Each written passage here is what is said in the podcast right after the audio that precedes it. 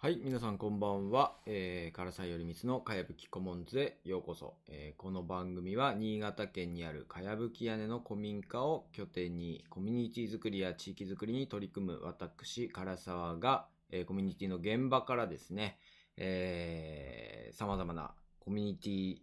論、居場所論など、えーを展開しているチャンネルでございます。えー、2月27日、何曜日？火曜日ということで、えー平日2日目ですが皆さんいかがお過ごしでしょうか？2月ももう間もなく終わるということでですね。早すぎだろうという感じではありますが、えー年度末に向けていろいろ仕事が忙しい方もいらっしゃるのでは、えーないでしょうか。私もですねこの2月あのー私はえっ、とどうしようかな。このよこのかやぶき屋根の、えー古民家を拠点にですね、いろんなこう地域づくり、町づくり活動をしてるんですけれどもですね、いよいよまあ春が迫ってきたということでですね、えーこのかやぶきを拠点に畑作業とかですね、田んぼ作業をする、えーコミュニティというかですね、えー居場所を、えー作った活動をしております。で、これの春の作業が、まあ、そろそろ始まるということでですね、えー準備に追われ始める頃なのかなというところで、えーございます。はい。で、かやぶきコモンズはそんな、えーですね、この、えーローカル、新潟のローカルにありながらですね、えーまさにガチ、ガチものというかですね、地域コミュニティのど真ん中でこう活動している中から、えーコミュニティのあり方だったりとかですね、私たちの生きやすい社会とか、えー地域はどうやって作っていくのか、いいのかというのを、えー考えているチャンネルであります。はい。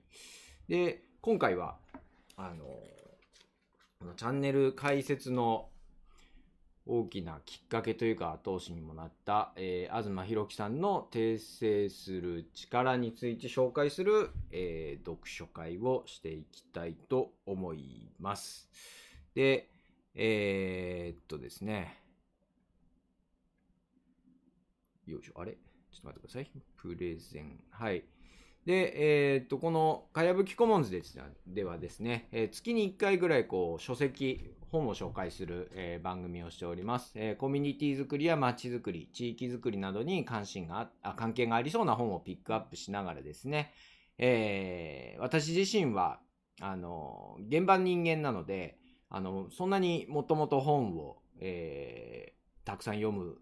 方ではないですし、その人文知みたいなものに、人文的な知見というものは、あの、そんなに、えーまあ、わかんないというかですね、完全に畑違いなのです。で、なのでですね、すごいこの、えー本の会、えー紹介会だからといってですね、え何かこう、哲学的なこととか人文知の、あの、こ細かいという、細かいじゃないな。なんか抽象的な話をするというよりは、この本を読みながらですね、え現場のコミュニティ作りにどう応用できるかとかですね、え自分のコミュニティに、え応用するとしたらどんな、え感じでやっていこうかっていうのを読み解いているチャンネルになります。で、一応、えー他にもですね、えーよいしょ。えーまあ、コミュニティコンテンツ、あコミュニティや居場所に関わるコンテンツを、えー毎月配信しておりましてですね、今の読書会のようなこう理論とかですね、じゃあコミュニティ作りどうやっていけばいいのか、居場所作りどうやっていけばいいのかという理論や、まあ、と、ちょっと今週木曜日にやろうと思ってるんですけど、時事放談ということでですね、コミュニティや地域づくり、街づくり、ローカルに関するニュースをいくつかピックアップして紹介する時事的なお話。まあ、あとは私が実際に現場でですね、えーやっている、えーかやぶき屋根の保存や、えー、街づくり、コミュニティづくり、ああるいは私が NPO 法人に所属してですね、えー地域づくりの支援活動などもしておりますので、そのあたりの、えーお話、また地域の実際に生きる人々を呼んだあのゲスト会などをやっているチャンネルですので、ぜひ、えーえーご覧いただければというふうに思います。はい。ということで今日は、あの、今更感もあるんですけれども、あの、しらすでは今更感もあるんですけれども、えー新書大賞2024年で2位に、えー、訂正するか、東さんの訂正する力が選ばれまして、まあ、それの口実にですね、えーせっかくですから、あの、この本を私がどう、読んでいるのかとかですね、おあの受け取ったのかっていうお話をしたいと思います。まず、新書大賞におめでとうございます。ということで、はい。あ、えー、片山さん、えー、こんばんは。えー、ランケイゴさん、こんばんは。キューピピさんも、こもばんは。ということでですね、えー、髪は切ってないです。あのー、髪切ってないですね。はい。あの、単に、えー、私はですね、あのー、この配信を9時半にするスタイルになってしまったわけですけれども、これもですね、あの単に子供のでお風呂に入れたり、えー、した後に、えー、しているということですね。風呂、風呂上がり 風呂上がりノーメイクすっぴん放送を常にしている、えー、チャンネルです。基本的には、あの、パジャ、パジャ、パジャマ配信が、えー、主になっておりますが、あご了承、あの、映らないようにはなっております。はい。という感じですね。はい。で、えー、まあ、あのー、このしらすをね、えー、購読してる方々は、あの、当然ね、この本は、まあ、皆さん、こう、読んでる方もいらっしゃると思いますけども、あの、私の、えっ、と、チャンネルにはですね、私の知り合いとかですね、あの、普段、あの、東さんの本とか、言論の本読まない方も見てくれていると、えー、信じておりますし、えー、当然、冒頭無料ぐらいはね、私のチャンネル見てくれてる人は、あの、YouTube とかに冒頭無料マップしてるので見てると思いますので、まあ、あの、改めてですね、この、定説力、どんな本なのかというのの簡単な紹介と私が、えー、どういう、えー、なんていうんですかね、読み解きをしてるのかっていうのを、えー、お聞きいただければと思います。えー、で、中央公論の、えー、中央公論社がやっている、あえー、中央公論新社、新社、はい、主催の、えー、新書大賞ですね。えー、こちらで、えー、受賞した、えー、わけあの2位に選ばれました。ですごいいい本です。QPP さんもね、みんなに読んでほしいって言ってますけど、本当に読んでほしい本です。で、訂正するという言葉にも、あ、他の、えっ、ー、と、まあ、推薦のコメントが、えっ、ー、と、これは、あの、PR タイムズというプレスリリースサイトなので、他のメディアさんに使っていいですよっていうサイトに載ってましたので、あの、紹介しますとですね、えー、訂正という言葉に持っていたマイナスのイメージを覆された、間違いを認め、それを改めることの重要性を忘れぬように、いつま、忘れるよういつまでも読み続けたい一冊とかですね。えー、心身の極度の疲労に悩まされ、年齢を痛感した2023年に染み渡る文章でした。はい、とかですね。年齢を重ねて人は賢くなるわけではなく、いつ、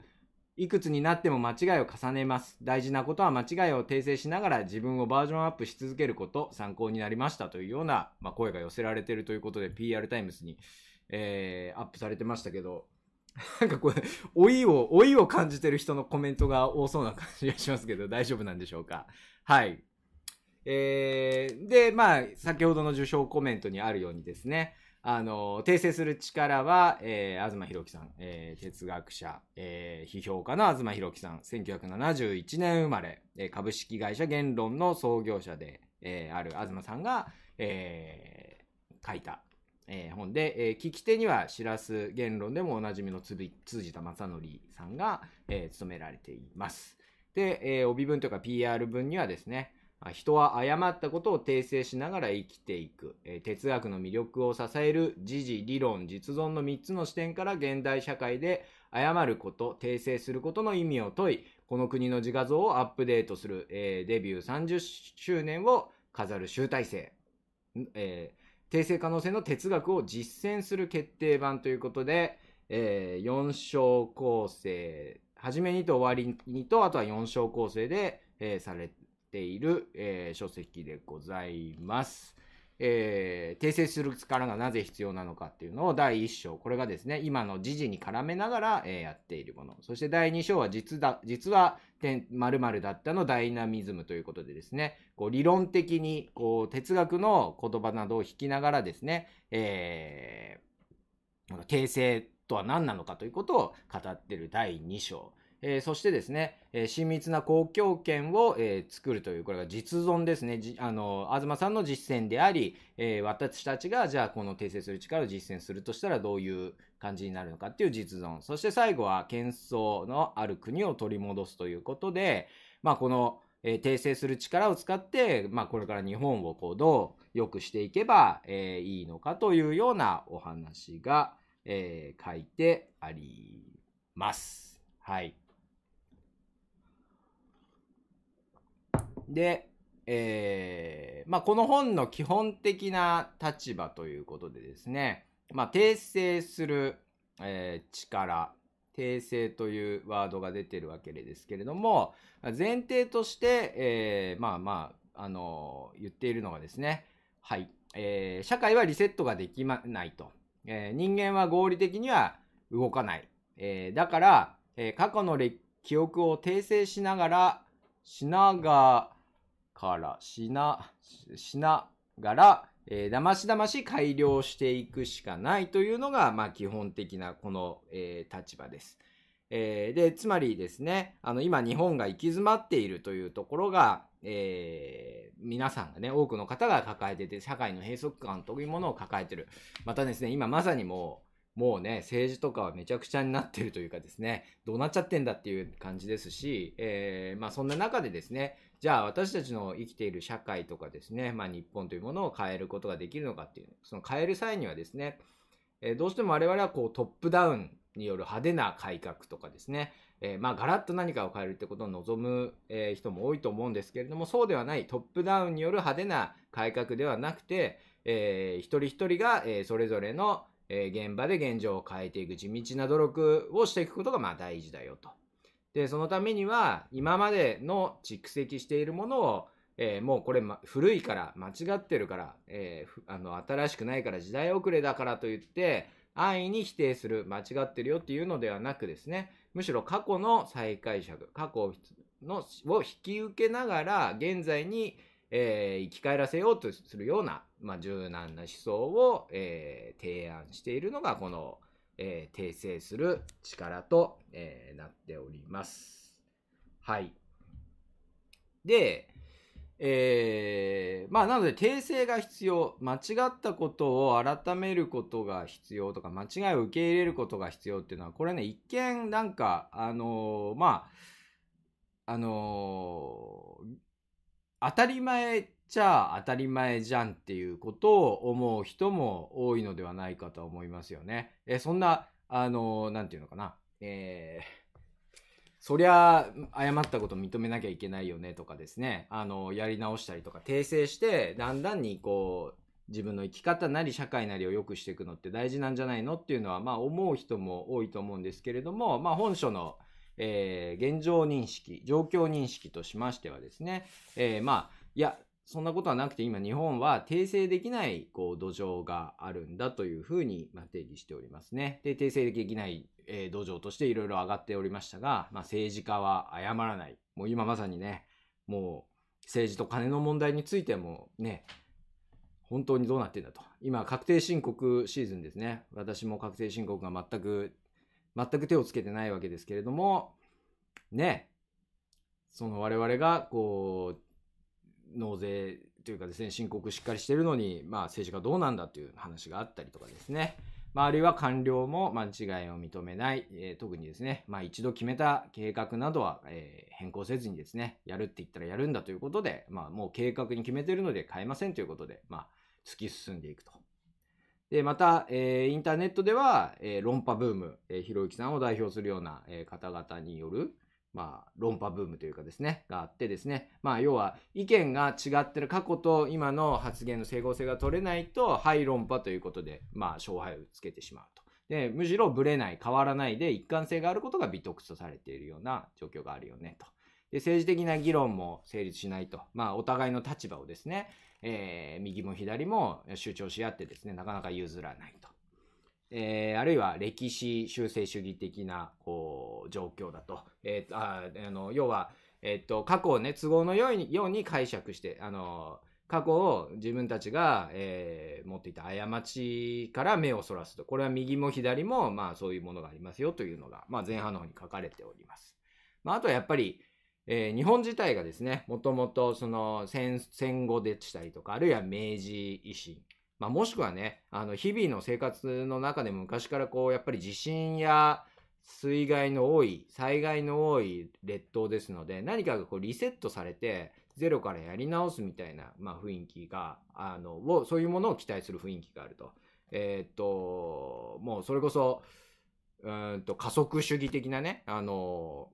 もうこのまんま、えっ、と、社会がこう、どんどんどんどん加速度的に悪くなっていけば、まあ、取り返しがとかないとこにつくんだとかですね。あるいは最近、養老たけしさんがね、地震にワンチャン期待みたいなね、地震、大きい地震がもう一回来れば、えー、首都圏直下型が来れば、こう、日本人は目を覚ますんじゃないかみたいなですね、こう、リセット感みたいなのを、えー、あると。まあ、あるいは、あとはですね、こう正義とか、えー、ポリコレ的なですね、まあ、なんか自分たちのコミュニティの外側にある何か絶対的に正しい正義みたいなものがあって、まあ、それに従って、えー、私たちは何かやるべきだみたいな現状認識がいろいろと言われているという、えー、状況が、えー、あるというのがこう前提ですね。つまり、まあ、日本は今、訂正というものが、まあ、難しいというか、えー、なのではないかというような、うん、現状があるということでした。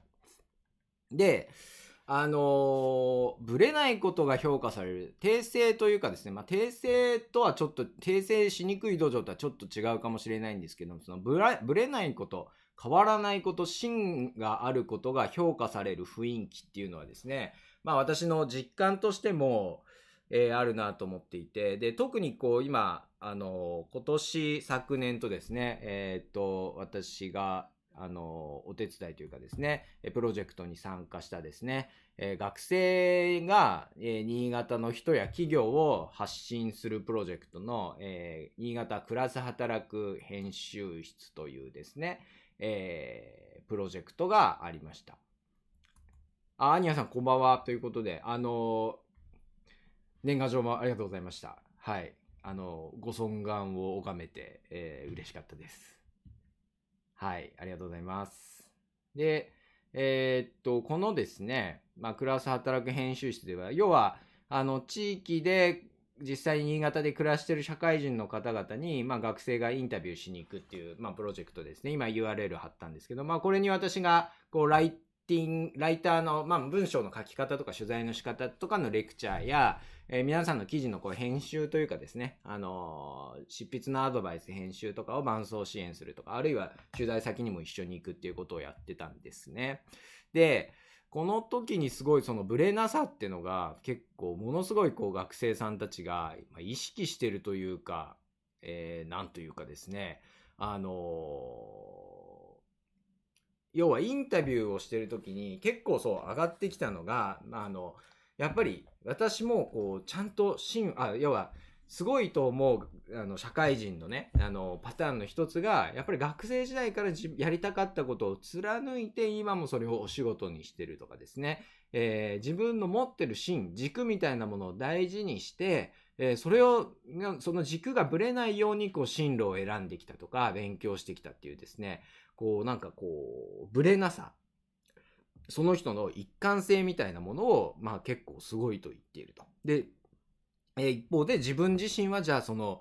自分の軸っていうのが何だろうかとかですね、えー、自分の、えー、目指すべき姿みたいなのが何だろうかっていうのが、まあ、もやもやとして思い描けてないと。えそれとのこうギャップに苦しんでいるっていうような雰囲気がありました。で、えけれどですね、あの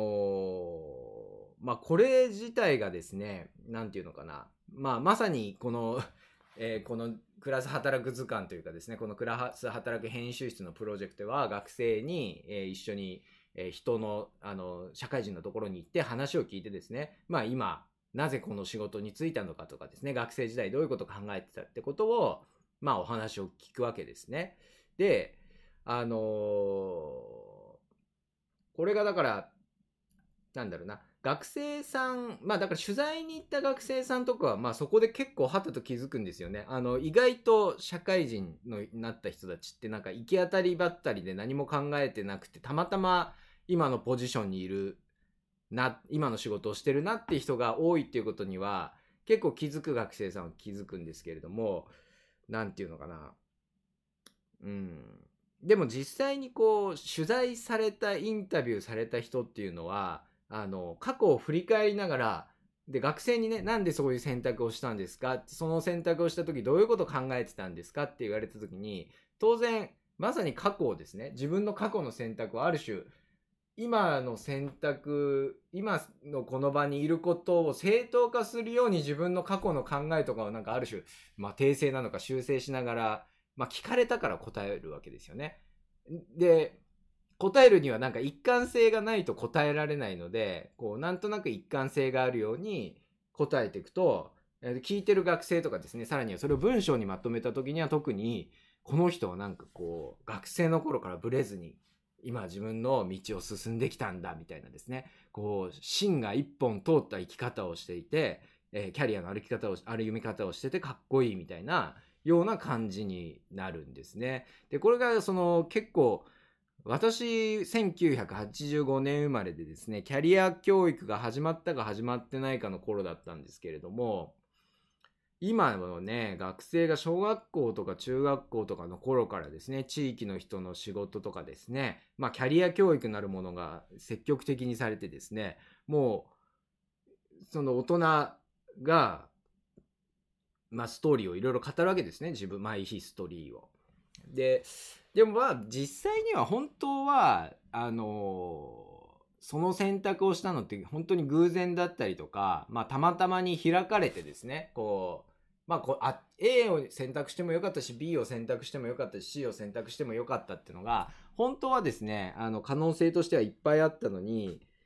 で、そのいっぱいあるという、いっぱい可能性があったよっていう、こうなんかこう、まあ要はこの先未来を訂正していけるようななんか大きな、あの、身構えるのが本当は大事だと思うんですけども、こう、取材とかですね、ヒアリングをしてしまうと、まるで一貫性があるような風にいろんなものが聞こえてですね、今の学生の時代を無駄にしないように、あの、一貫性持って頑張っていこうみたいな、なんか効果があるのかなというふうに思います。で、またですね、あのー、私は、こう、ソーシャルセクターというかですね、市民活動とか市民共同とか、あるいは NPO とかですね、いう分野にいるので、こう、今だと SDGs とかのね、あの、サスティナビリブルdevelop、あれ ?SD、 sustainable developme なんちゃら goals みたいなんですよね。SDGs。皆さんもね、知ってる。まあ、SDGs みたいな、こう、環境問題とかですね、あの、そういうものに関しても結構、こう、なんか早い段階からですね、いろいろ、あの、情報が入ってきてた立場なんですけど、あの人で、あれの人たちが結構、こう、そのね、SDGs を達成するために大事なの、視点はっていうのが、こう、バックキャスティングなんですね。あの、要は未来から遡って今の時点を考えると。え未来、こういう、え、社会にしておきたいから、じゃあ今、どういうことをするべきか。